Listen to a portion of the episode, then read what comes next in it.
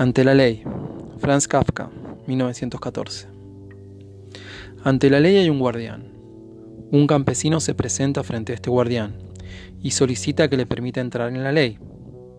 Pero el guardián contesta que por ahora no puede dejarlo entrar. El hombre reflexiona y pregunta si más tarde lo dejarán entrar. Tal vez, dice el centinela, pero no ahora. La puerta que da la ley está abierta, como de costumbre, y cuando el guardián se hace a un lado, el hombre se inclina para espiar. El guardián lo ve, se sonríe y le dice, Si tu deseo es tan grande, haz la prueba de entrar a pesar de mi prohibición. Pero recuerda que soy poderoso, y solo soy el último de los guardianes. Entre salón y salón también hay guardianes, cada uno más poderoso que el otro. Ya el tercer guardián es tan terrible que no puedo mirarlo siquiera. El campesino no había previsto estas dificultades. La ley debería ser siempre accesible para todos, piensa. Pero al fijarse en el guardián, con su abrigo de pieles, su nariz grande y aguileña, su barba larga de tártaro, rala y negra, decide que le conviene más esperar.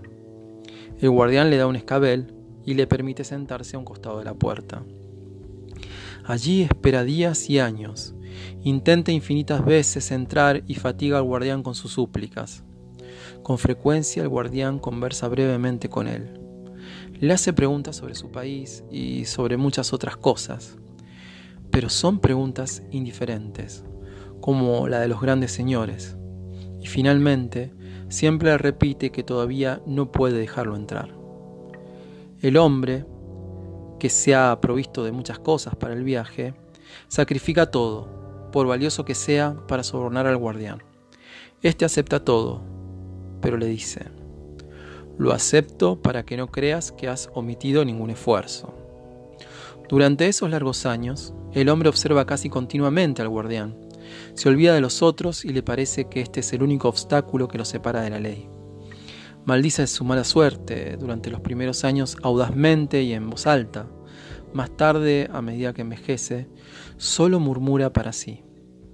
Retorna a la infancia y como en su cuidadosa y larga contemplación del guardián ha llegado a conocer hasta las pulgas de su cuello de piel, también suplica a las pulgas que lo ayuden y convenzan al guardián.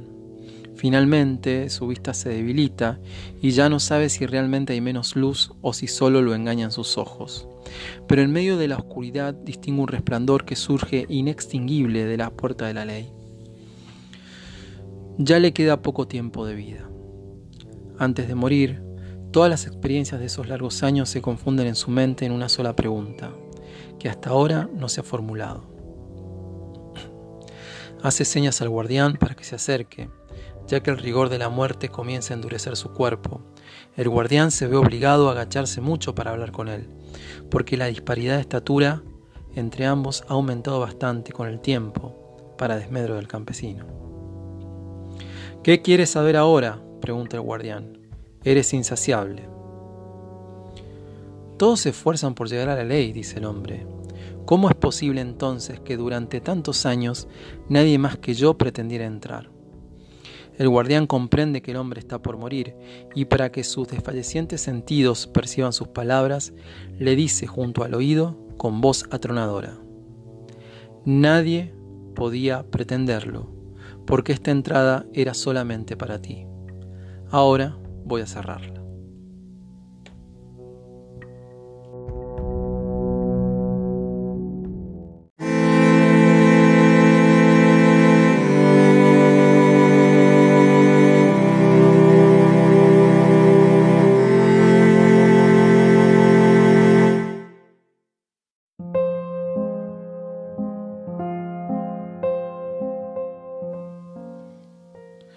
Muy buenas tardes. Vamos a comenzar la clase de hoy haciendo referencia a este disparador que es el cuento de Franz Kafka que se llama Ante la ley. Se trata de un cuento que posee muchas aristas y que se presta a muchas interpretaciones. Nosotros vamos a poner énfasis en una interpretación que podríamos decir que es la interpretación existencialista.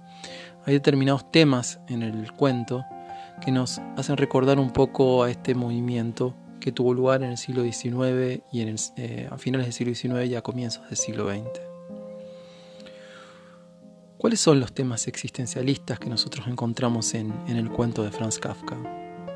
En primer lugar, uno de los temas principales de la filosofía existencialista es el tema de la elección.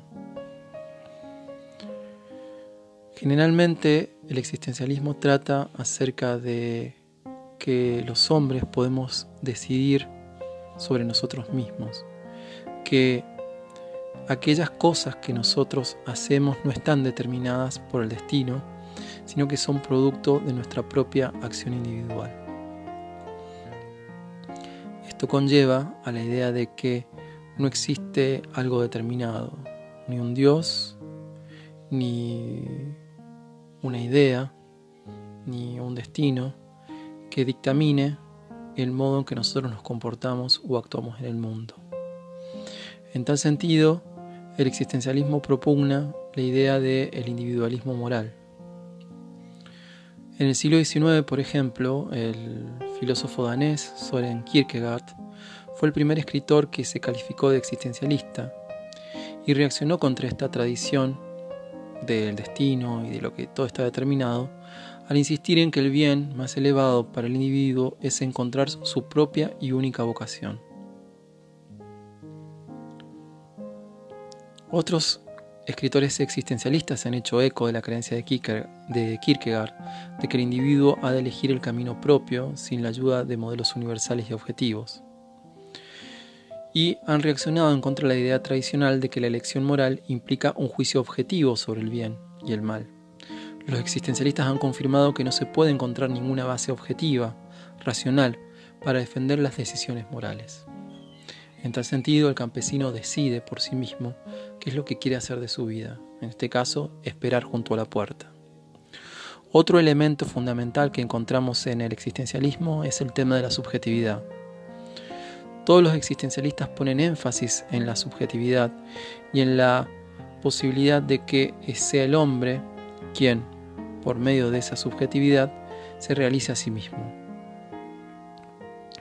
Han mantenido esta idea de que es el sentimiento antes la que el sentimiento individual antes que la razón, la que termina la fortaleza moral del ser humano.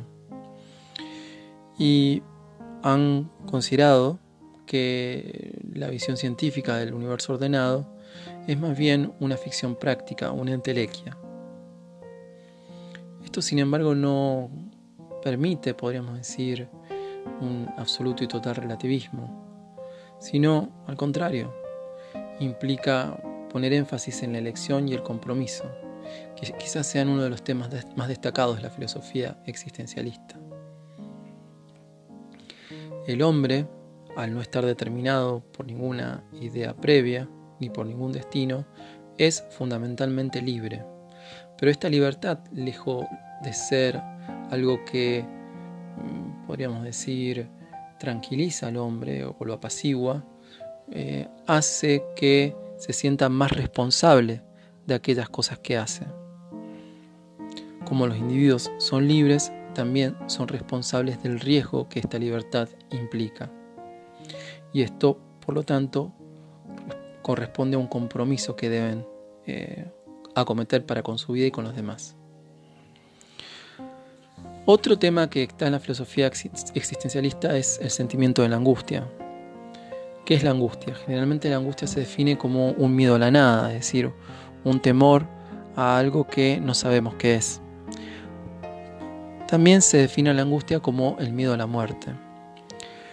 Generalmente la angustia se produce cuando vemos de cerca la muerte de un ser querido y ahí nos damos cuenta de que somos finitos, de que vamos a morir.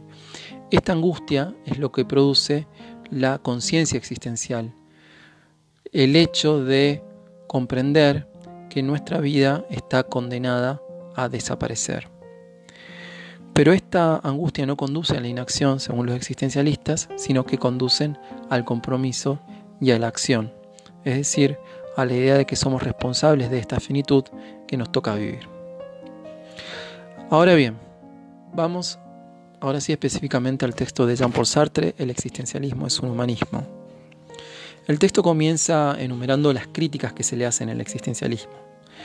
La primera crítica es el quietismo. Eh, esta idea de que todos vamos a morir puede llevar a pensar que todas las soluciones se encuentran cerradas y que estamos condenados a una filosofía contemplativa que Sartre considera que puede ser eh, igualada a una filosofía burguesa.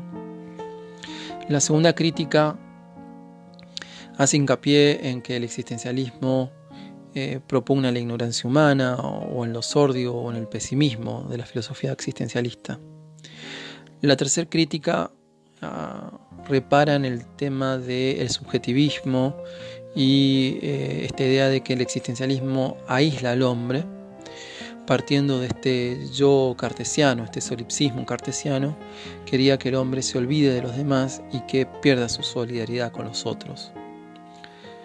La cuarta crítica tiene que ver con eh, negar la realidad de la empresa humana, dice, y suponer que los mandatos están abandonados a la gratuidad de los actos, es decir, que no tienen consecuencias. Yo puedo actuar bien o mal y eso no significa que me vaya al cielo o al infierno.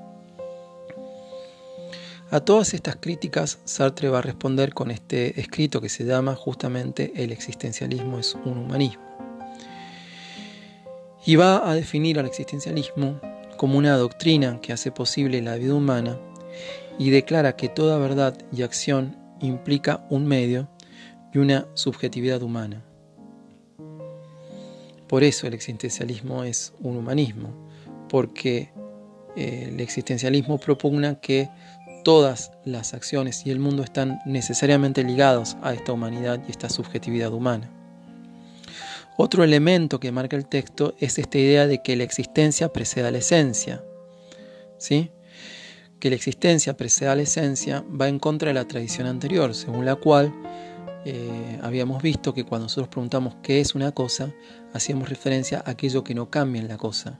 En cambio, el existencialismo va a decir que no hay ninguna esencia, sino que las cosas o que los hombres existen antes de ser y que es el hombre mismo el que define su propio ser. Es decir, el hombre primero existe y después es. O, en los términos del texto, el hombre no es, sino que el hombre se hace. Ahora bien, que el hombre se haga implica necesariamente una responsabilidad y también una subjetividad y que no exista un concepto previo del hombre ni exista una idea que determine lo que el hombre debe hacer o no debe hacer, implica una suprema libertad, pero también una suprema responsabilidad. En tal sentido, Sartre reinterpreta la angustia existencial como ese sentimiento de responsabilidad que tenemos a la hora de actuar, puesto que nuestras acciones corresponden a nuestras propias decisiones y por lo tanto corresponden a nuestras propias, eh, podríamos decir, responsabilidades. Yo soy el que decide, no es que Dios decida por mí, no hay un destino, mi vida solamente depende de mí mismo y esto es lo que produce la angustia. Sin embargo, esta angustia no conduce a la inacción, sino que, por el contrario, en la medida en que yo eh, estoy, me siento responsable de lo que hago, estoy condenado necesariamente a actuar y debo hacerlo antes de que mi vida termine.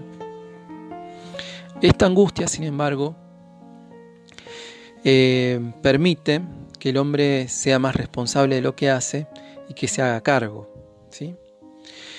Y esto no significa que todo esté permitido, como plantea Sartre en esta idea de, de, Dostoevsky, si Dios ha muerto, entonces todo estaría permitido. Esto no es así. Al contrario, si Dios ha muerto, sí, todo está permitido y todos somos responsables de lo que está permitido y lo que no. En tal sentido, Sartre toma un poco las ideas kantianas y plantea esta idea de que en la medida en que todas las personas somos responsables de lo que hacemos, cada cosa que nosotros hacemos de nosotros mismos también implica una responsabilidad con los demás. Si yo decido fumar es porque considero que está bien fumar. Si yo decido este, ir al gimnasio es porque considero que está bien ir al gimnasio. Y no solamente lo decido por mí, sino que lo decido por, todos los demás, por todas las demás personas. Es en este aspecto que el existencialismo es un humanismo, porque cada acción subjetiva es una acción que yo no realizo solamente para mí, sino para toda la humanidad. pensándolo en términos kantianos, cada acción individual es una acción eh, universal y yo soy responsable en cada acción por mí mismo de toda la humanidad. Es en este sentido que Sartre dice que el existencialismo es un humanismo. Bueno, más o menos ahí tienen la idea general del texto. Espero que les sirva para comprenderlo y bueno, nos vemos pronto. Hasta luego.